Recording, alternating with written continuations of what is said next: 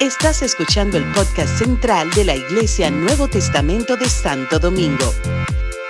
Esperamos que este mensaje sea de bendición para tu vida.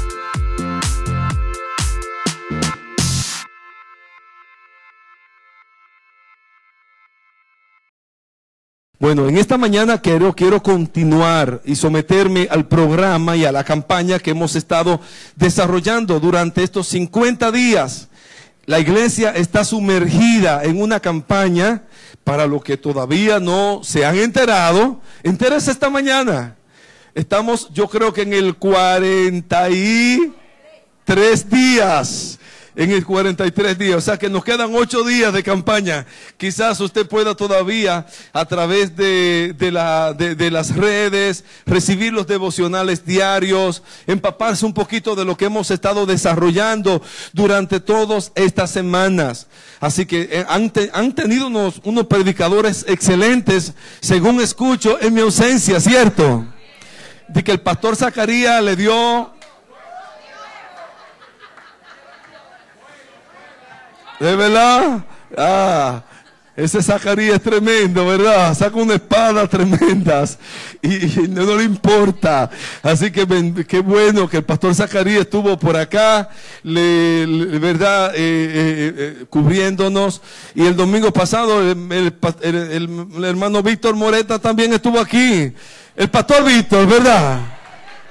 Gloria a Dios. Así que bueno, qué gusto, qué bendición poder recibir diferentes gracias de parte del Señor. Hoy también, hoy también tengo una, una, palabra que compartir con ustedes.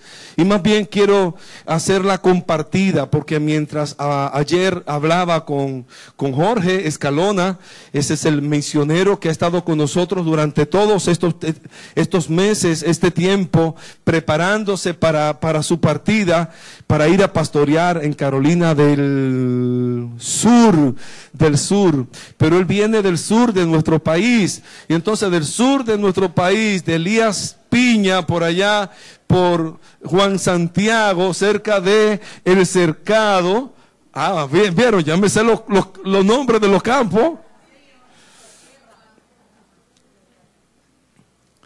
Por, por, ahí también de donde Fernando, ¿verdad? El esposo de, de María Estef. Eh, por ahí, por el sur, ellos estuvieron ocho largos años ministrando y sumergidos allí bueno, antes de mi viaje estuve por ahí, por el sur, y, de verdad que es impactante la obra de Dios que esta gente hicieron allí.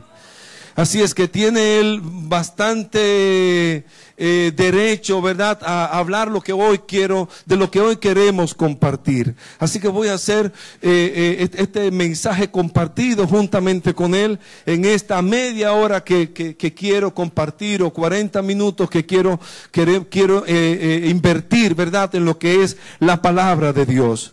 Pero vamos a comenzar compartiendo un verso de la palabra que se encuentra en, Primera de Timoteo, capítulo 3, Es primero de Timoteo capítulo 1 versículo 12 al 17.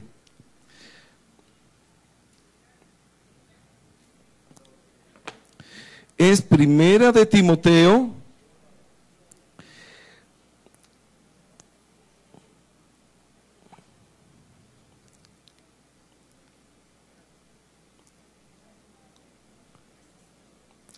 Primera de Timoteo capítulo 1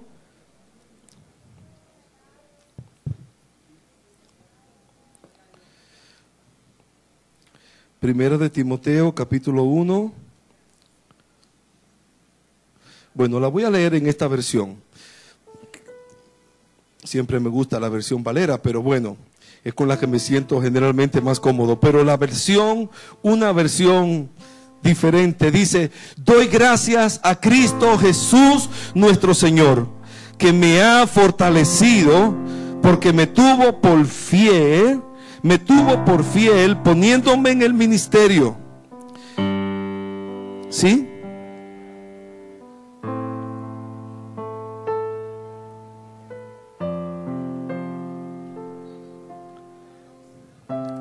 Primera de Timoteo, capítulo 1.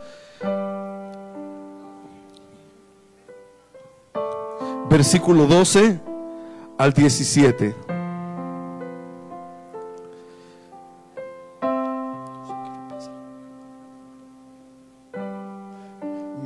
Eh, eh, estas iPads engañan a, estos, estos electrónicos engañan a uno. Ahora no quiere aparecer la Biblia aquí.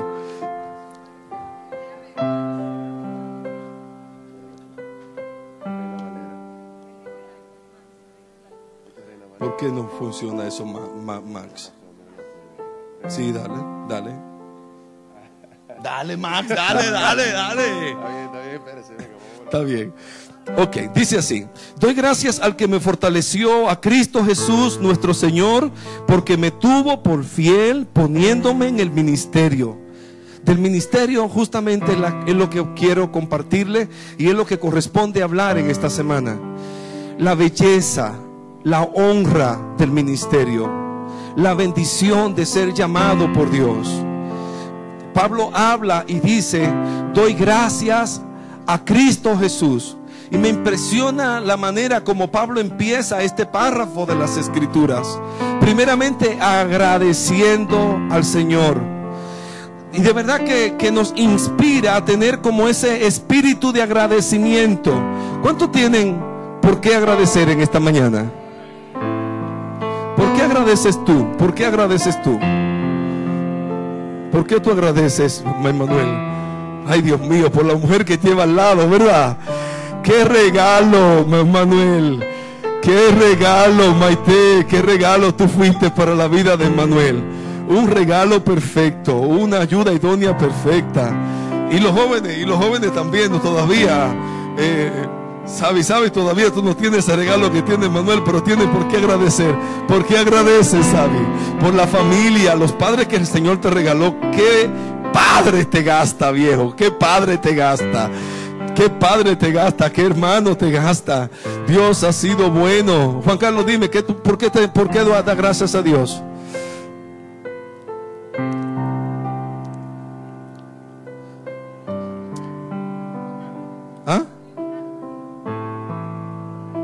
Por la salvación. ¿Y tú, Víctor? Por la gracia, la gracia de Dios hacia tu vida que te salvó. Judy,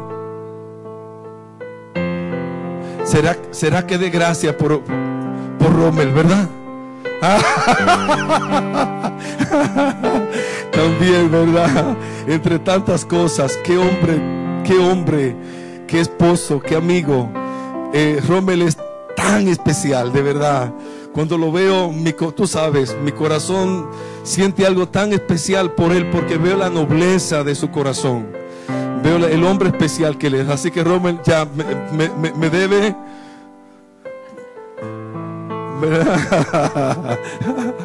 Tantas cosas que agradecerle al Señor, ¿verdad? Tantas bendiciones que agra- agradecerle a Dios. Pero miren por cómo Pablo enfoca este agradecimiento. Doy gracias, doy gracias al que me fortaleció. Nuestra fortaleza viene de Dios. Nuestra fuerza viene de Dios. Si estamos de pie hoy es porque Dios nos fortaleció esta mañana. Para ¿Cuánto dan gracias a Dios por su fuerza? Que se renueva día a día, que se renueva cada mañana. Doy gracias a Dios al que me fortaleció, al que me tuvo por fiel, al que me tuvo por fiel. En otras palabras, yo no fui fiel, Él me tuvo por fiel. Tú no eres fiel, Él te tiene por fiel. Él, él, permanece fiel, aunque seamos infieles, Él permanece fiel y Él no puede negarse a sí mismo. Y de momento, si nosotros le buscamos con sinceridad, aunque a veces ca- caigamos, aunque a veces flaqueemos, Él nos tiene por fiel. Y eso es la gracia de Dios. Y eso es la gracia de Dios.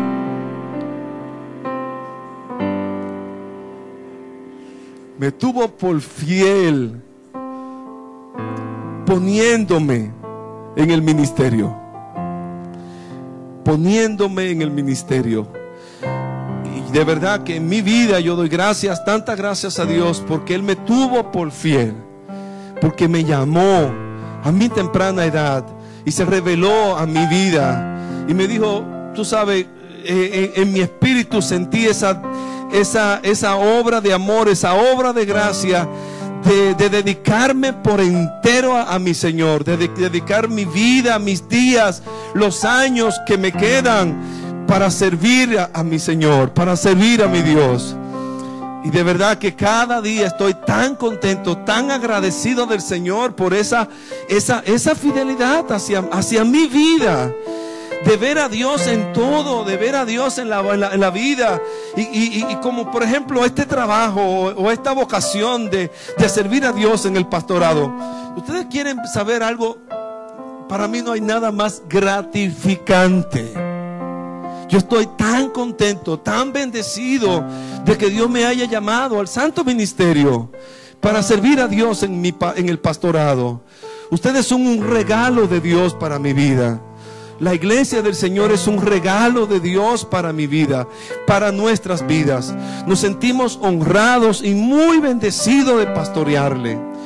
El apóstol Pablo decía, yo doy gracias a Dios porque me tuvo por fiel poniéndome en el ministerio, habiendo antes yo, habiendo sido yo antes blasfemo y perseguidor de la iglesia.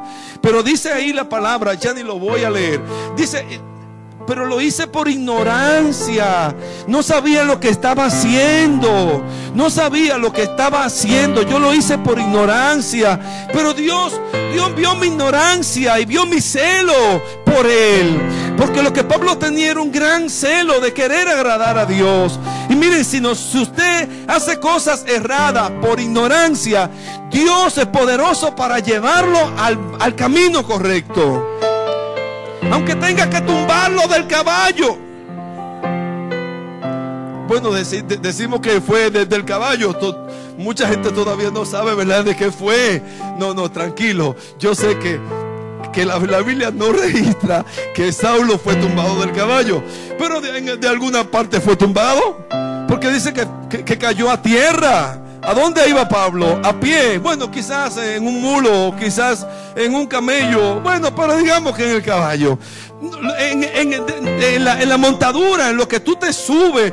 Mira, mira, Dios, si, si, si aún te crees sobre eh, prepotente o, que está haciendo las grandes, las grandes cosas, si, Dios ve que es para tu final, Dios te va hasta tumbar de tu montadura, de tu caballo, para, para llevarte en el camino correcto. Pero qué fidelidad la de Dios, de que Dios nos haya revelado a Jesucristo. Y no tan solamente que nos haya salvado, sino que nos esté llamando para servirle. Que nos esté llamando para servirle. Y eso nos da identidad. Y eso le dio identidad al apóstol Pablo. Con tal de que cuando, aun cuando él, se encontraba como en, un- en- una ocasión donde lo tomaron preso y lo llevaban por ahí para, para Roma y, con unas cadenas. Y él decía, yo soy embajador en cadenas. Yo estoy preso aquí. Y de momento eh, iban a tomar una embarcación y él dijo, miren, no tomemos la embarcación. Si tomamos la embarcación, esto va a perecer. Por ahí viene, el Señor me reveló. El Señor se reveló a mí y me dijo que venía una tormenta. Y ellos dijeron, no, qué tormenta. Tú eres un preso. Los presos no hablan. Cállese la boca. Se montaron en la embarcación, arrancaron y vino la tormenta que la Biblia registra como se llama Euclidón. ¿Euro? Ah, está mamá que sabe toda esa cosa de la Biblia, todos esos secretos. Euroclidón. ¿Oiga? ¿Cómo se llamaba el ciclón? Junior, apréndete eso. El, el ciclón del apóstol Pablo aquella vez se llamaba Euroclidón. Y de momento vino ese, esa tormenta, ese, ese ciclón. Desde ese tiempo se le pone nombre a las tormentas, ¿vieron? A los ciclones, a esas grandes, a esas grandes tempestades. Dice la escritura. Alex. Te amo, Alexander. Mira, dice la escritura que fue tanto el, que, que que de momento vino el ángel de Dios y se le apareció y le dijo al apóstol Pablo, el ángel le- eh, dice que Pablo le dijo a, a- los tripulantes y a la gente que llevaba la nave, le dijo, Dios, el ángel de Jehová se me apareció anoche. Y entonces dice, el ángel de Jehová, el ángel de Dios, el ángel de mi Señor, de quien yo soy y a quien yo sirvo. Diga, de quien yo soy y a quien yo sirvo. El ángel de Dios se me apareció, el ángel de Dios de quien yo y a quien yo, de quien yo y a quien yo. Que tú puedas estar seguro de quién tú eres. Que no importa la tempestad que venga a la vida, no importa lo que se levante. Mira, tú eres de Dios. Y Pablo estaba tan convencido en medio de la tempestad y decir, mira, el ángel se me apareció, el ángel de Dios, de quien yo soy y a quien yo sirvo. Wow, con esta firmeza. Yo sirvo a mi Dios. Yo Dios, yo sé quién yo soy. Yo soy el Hijo de Dios. Yo soy el siervo del Señor. Pablo tenía esa certeza y hablaba con esa seguridad aún en las cárceles.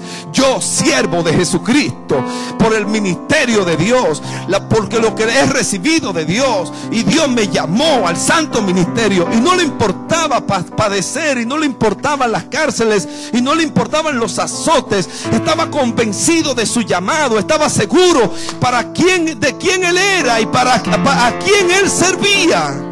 Y hoy día nosotros necesitamos levantarnos con esa seguridad. Primero con esa identidad y segundo con esa, con esa seguridad y con esa determinación de servir al Señor. Por eso al final de su carrera pudo decir, de ninguna cosa hago caso, ni estimo preciosa mi vida para mí mismo con tal que yo acabe mi carrera con gozo. Vinicio, ¿con qué? Con gozo.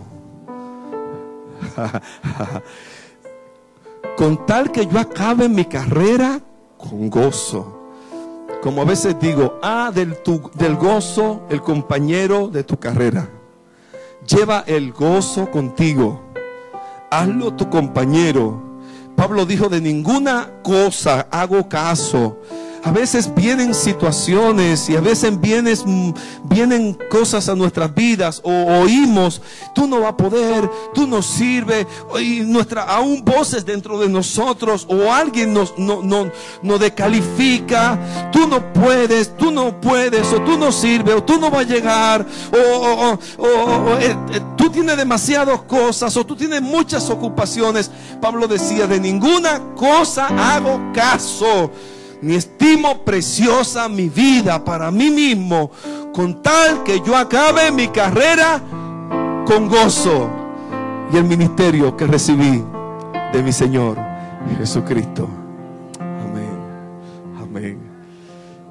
Puedes levantar tus manos y adorar al Señor. Aleluya. Gracias Jesús. Gracias Señor. Gracias Señor. Gracias porque nos llama, Señor. Gracias porque nos llama al santo ministerio.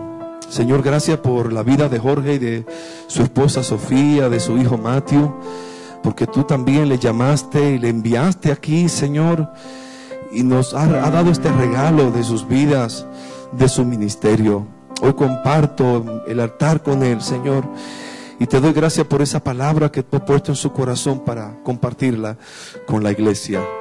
En el nombre de Jesús.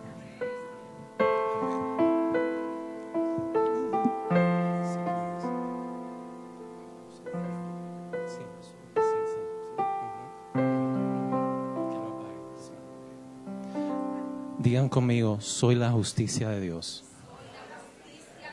Otra vez.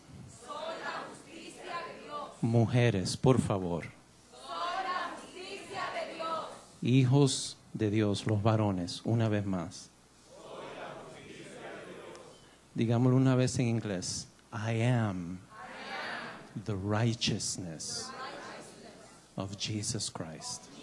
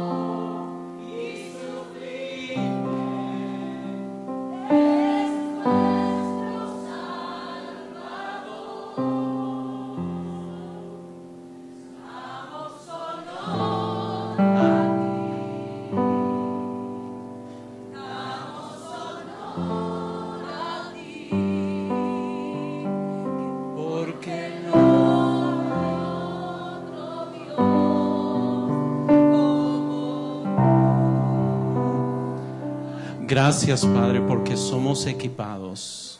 Gracias, Padre, porque estamos listos.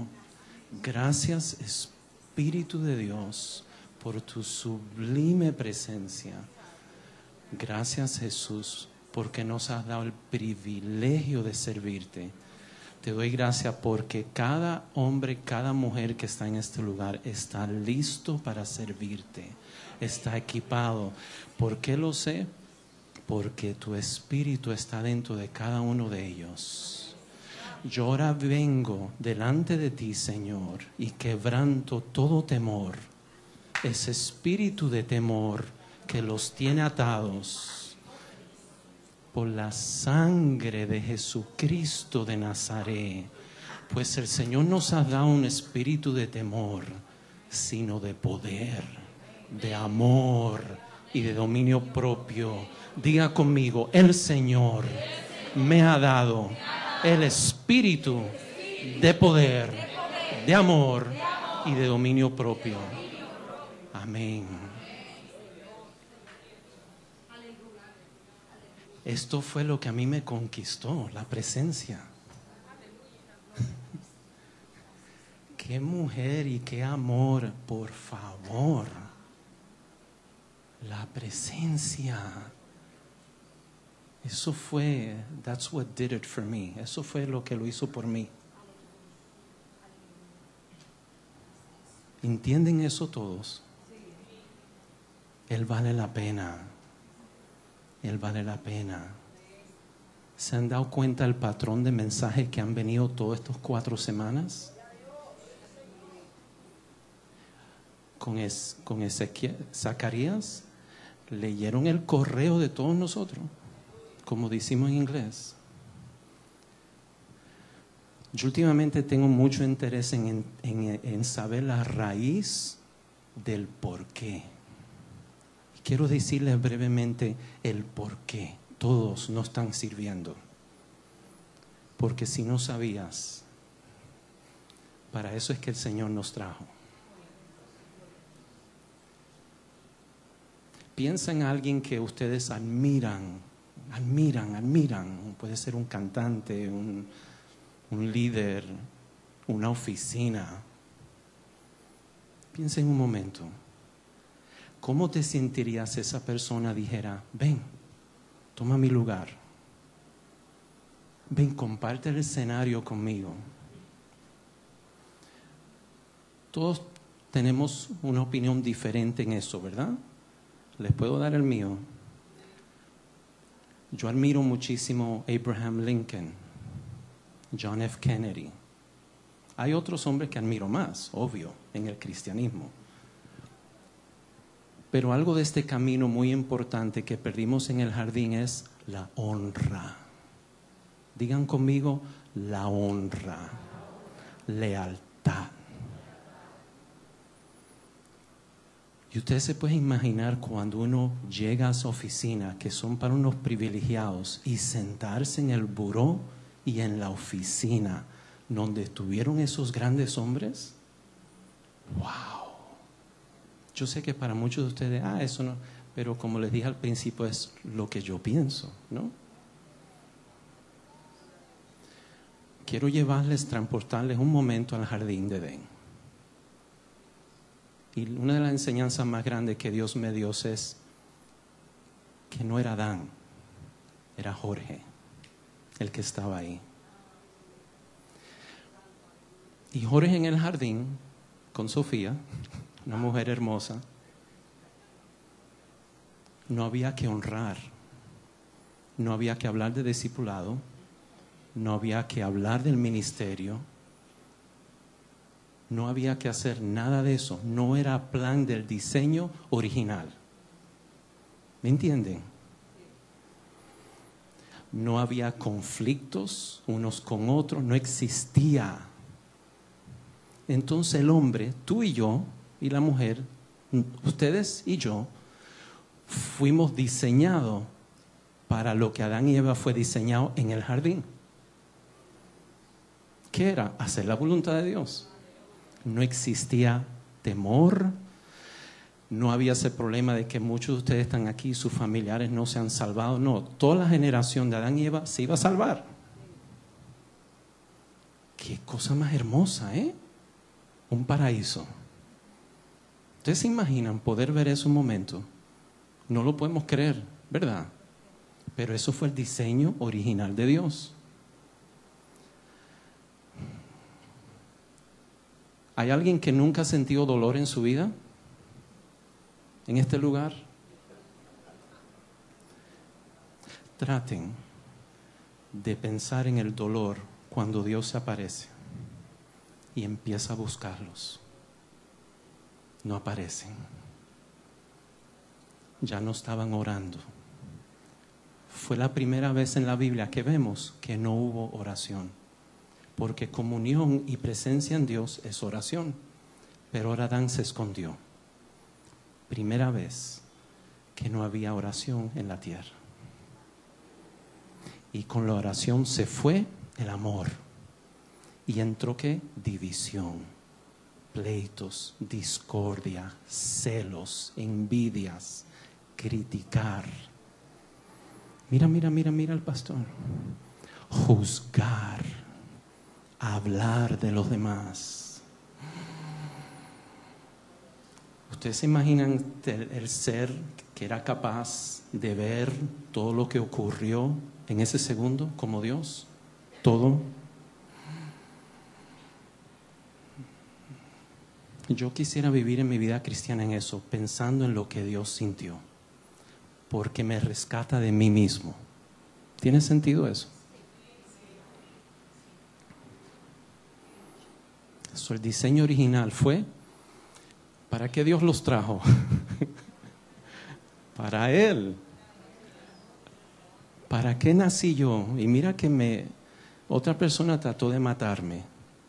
Dijeron que si yo nacía, mi mamá iba a quedar ciega. Después yo tenía un año y me dio una fiebre, rompí el termómetro, me metí en una cubeta con hielo, una fiebre que me iba a matar. Alguien quería que yo no sobreviviera. Entonces yo entendí que mi nacimiento había un plan. ¿Trató el otro entonces de atacar mi autoestima? Sí. ¿Mi identidad? Sí. ¿Cómo? El high school para mí fue terrible. Me gradué con 1.91. No sé si conocen ese grade point average. Malísimo. Yo me preguntaba años antes, yo así pensando, ¿yo iré a hacer algo en la vida? ¿Seré algo? Me encuentro años después en una posición que soy asistente del director del Centro Psiquiátrico de Niños en Miami. Mi jefe fue graduado de Harvard. Me acuerdo en la entrevista, mira si los principios de Dios son poderosos. En la entrevista la encargada de recursos humanos me dijo, tú serás los ojos y los oídos del doctor González. Yo sabiendo mi memoria, yo dije, mira, yo lo siento, pero yo no, yo no creo que pueda hacer eso. Yo, yo no sé si es que Dios no permitió que ella escuchara, pero me dieron el trabajo. Después me enteré porque para ellos había un principio más importante, la honestidad. Estando ahí en el centro psiquiátrico de niños, surgió un viaje a Guatemala. Y ahí es cuando Dios empezó a prepararme, enseñarme, sin yo saber lo que venía.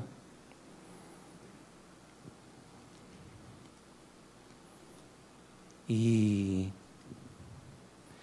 y ahí comienzo a entender muchas cosas y cómo venía y lo que Dios iba a hacer. Y me empezó a preparar. Y estaba un día en la oficina con todos los directores. Yo creo que una vez les comenté esto. Todos con doctorados, títulos, posiciones. Yo los admiraba. A mí me encanta compartir con gente súper intelectuales, me hacen reír de sus palabrotas grandes y su humor. La gente muy intelectual tiene un humor súper chévere. Entonces yo estaba ahí admirándolos, pero entonces de momento el enemigo, como siempre, ¿no? No descansa, tratando de quitar la identidad de uno y la seguridad. ¿Para qué? Para prohibirnos de servir los miro a todos y tengo, me da tristeza. Dijo, wow, yo nada más tengo unos años de universidad, los completé, gracias a Dios. Dije, pero en mi mente dije, Señor, me gustaría tener un doctorado, wow, un master's. Yo estaba muy quebrantado y qué tremendo que Dios responde a la humildad, ¿no? Y escuché la voz que me dijo, lo que, lo que yo te he dado, ellos no lo tienen y entendí que era el Espíritu Santo. A los pocos meses renuncié en fe y comenzamos esta obra totalmente en fe, ciego. Yo los quiero animar como lo hemos hecho varias veces. Muchos llevan mucho tiempo aquí. Tú tienes un llamado. Algo que me retó de la iglesia satánica en Estados Unidos. ¿Sabes cuál es el lema de la iglesia satánica en Estados Unidos, el lema de ellos, no queremos seguidores, queremos líderes. Y eso me retó mucho. Así que hermanos, la razón que muchos batallan con tomar pasos de fe, porque mira, este camino requiere riesgo. Las mujeres deben de entender mucho esto, porque ustedes nos ponen a prueba y nos observan y piensan y tienen ese sentido cuando están solteras y nos miran, ¿será él? ¿No será? Eso viene de Dios. Así que el jardín trajo, fue trágico, fue terrible. Y le tomó años a Dios arreglar el tema. Años. Pero gracias a Dios que ustedes y yo estamos después que vino Jesús. Porque lo que pasaron la gente antes, ustedes supieron que hasta ángeles bajaron y tuvieron sexo con seres humanos. ¿Ustedes sabían eso? Pero estamos en esta época de gracia, donde el Espíritu Santo, oye, eso es grande. Fíjate si el enemigo nos tiene a muchos ciegos el Espíritu Santo, Dios, Jesús y Espíritu Santo está dentro de nosotros.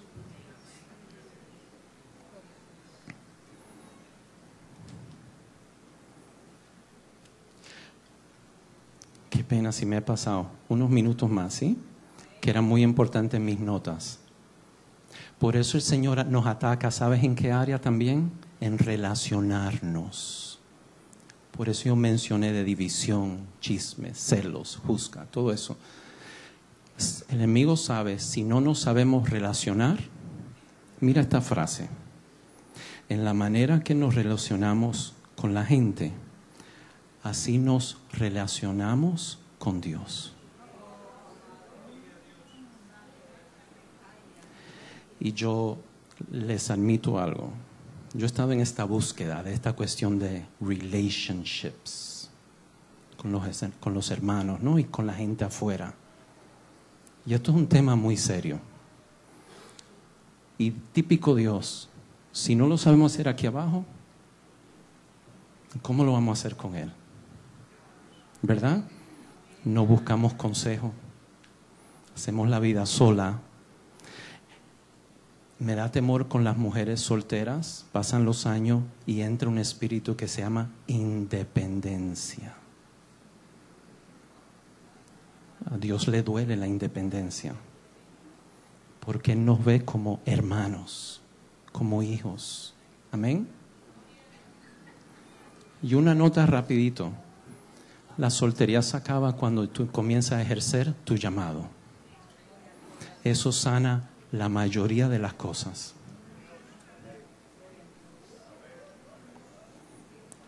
Al final de la Biblia vemos que Pedro ha aprendido esta lección fuertemente.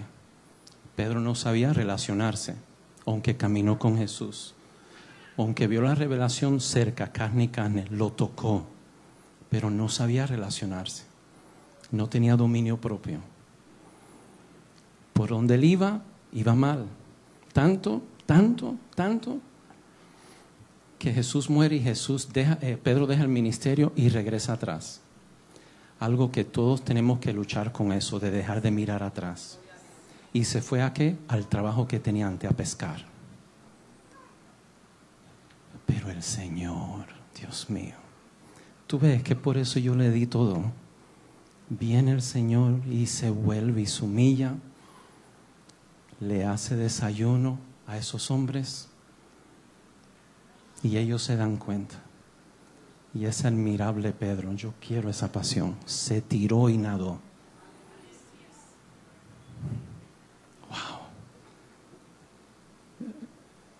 ¿Ustedes se están dando cuenta por qué es que dije, toma todo? Le hace desayuno, le hace tremenda pregunta. Y todos aquí tenemos opiniones y, y un pensar de ¿Cómo tú amas a Dios? Pero Jesús nos dijo en esa conversación, en esa mañana, que es amar a Dios. Le dijo a Pedro, si tú amas a los demás, me demuestras que me amas a mí. Y, y Jesús le dio una definición. Si tú disipulas a los demás, me demuestras que me amas. ¿Cómo le dijo? Apacenta. Sea uno, sea dos, y quiero que los que llevan muchos años aquí se sientan muy confrontados.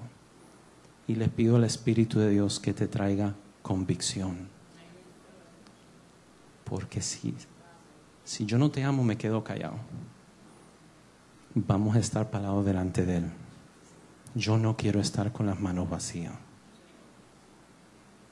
No va a mirar el tamaño del ministerio, no va a mirar lo del sur, él lo que va a mirar es, Jorge, wow, te vi cuando te encontraste con Pedrito, el corrupto, enamorado de Pedrito, mecánico de Juan Santiago. Paraste y le demostraste mi amor. Jorge, te vi el día que hablaste con el sereno del parqueo, donde tú viviste ocho meses, allá en las esperillas, donde los ricos ignoras, ignoran al sereno. Pero tú bajabas en la tarde a las seis no solo para hablarle de mí, porque a mí también me administra, Jorge, cuando tú nada más te sientas a darle tiempo a alguien del mundo. So, un Pedro al final de la Biblia. ¿Qué hace el ministerio? Te enseña a relacionarte. Y cuando tú te relacionas, afecta tu relación con Dios. Miren esto. Este es uno de mis favoritos versículos y es muy poderoso. Es como una cadena. Segunda de Pedro 1.5, estoy leyendo mi favorita versión, nueva traducción viviente. Este es otro Pedro. Qué bello lo que Dios hace con el corazón del hombre. ¿eh? En vista de todo esto, esfuércense al máximo por responder a las promesas de Dios complementando su fe con una abundante provisión de excelencia moral. La excelencia moral con conocimiento. El conocimiento con dominio propio.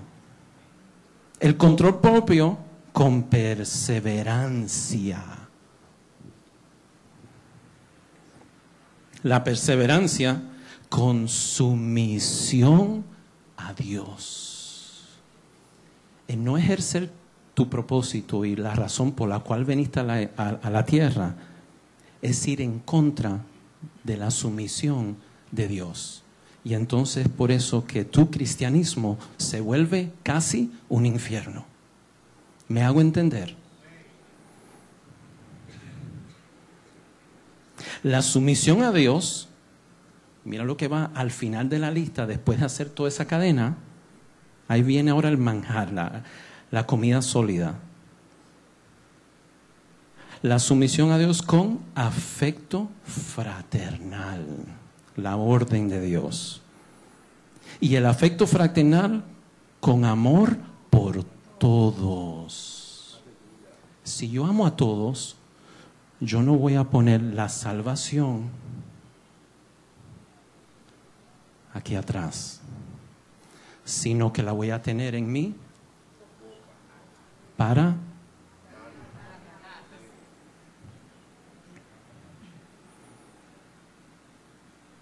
Miren esto, como dicen acá los jóvenes, esto se pone heavy. Cuanto más crezcan de esta manera, más productivos y útiles serán en el conocimiento de nuestro Señor Jesucristo. Si lo conocemos, sabemos que hay una obra que hacer allá afuera. Pero los que no llegan a desarrollarse de esta forma son cortos de vista y ciegos.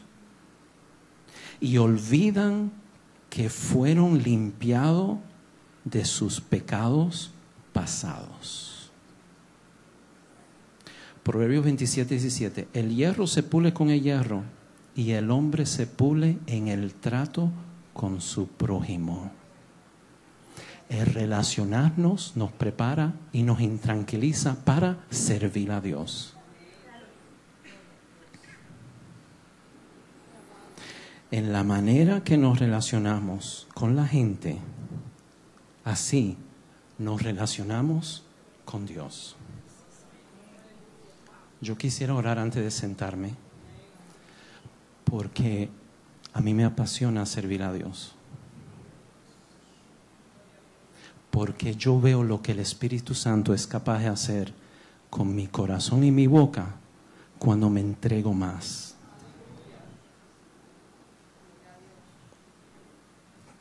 Que yo no piense en mí y piense más en mi esposa y en mi hijo. Eso es Dios. Porque yo soy hombre. Nosotros somos un poco salvaje, egoísta, machista, orgulloso. Pero esa preciosa palabra, ese precioso espíritu, nos hace regresar a dónde? Al diseño original, que es a dónde? Al jardín. Para que mi matrimonio, porque ahí es donde comienza todo, sea un paraíso. Yo quiero eso para ustedes. De verdad. Para los que tienen corazón puro aquí, porque entre nosotros hay gente que no tienen corazón puro. Pero para los que tienen un corazón puro, wow, el cielo es el límite. Yo quisiera hacer una, una oración basada en esa compasión y amor que tengo por el servir al Señor y por el prójimo y por ustedes que son mi familia. ¿Sí?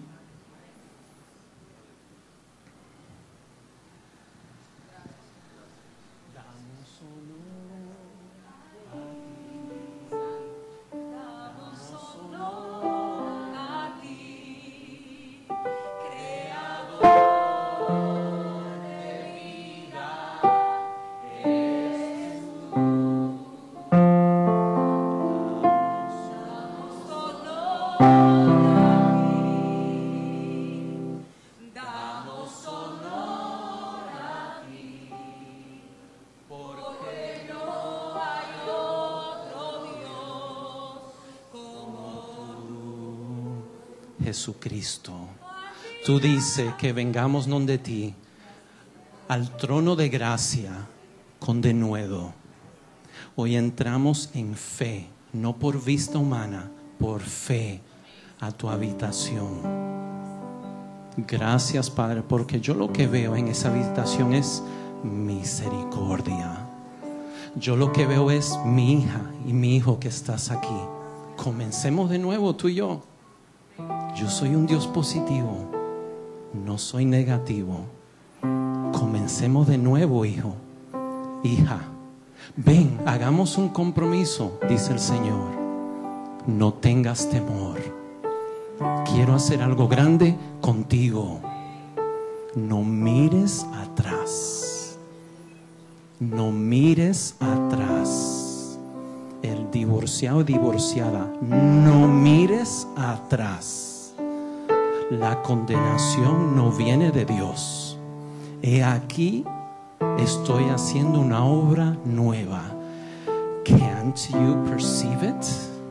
¿No lo puedes percibir? La iglesia Nuevo Testamento y este organismo vivo de este concilio te ha equipado, te da palabra para esto. Acepta el llamado.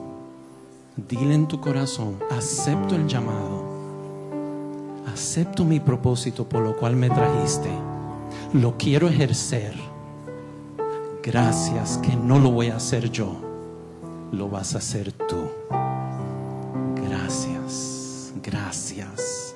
En el nombre de Jesús de Nazaret, dámosle gracias. Amén.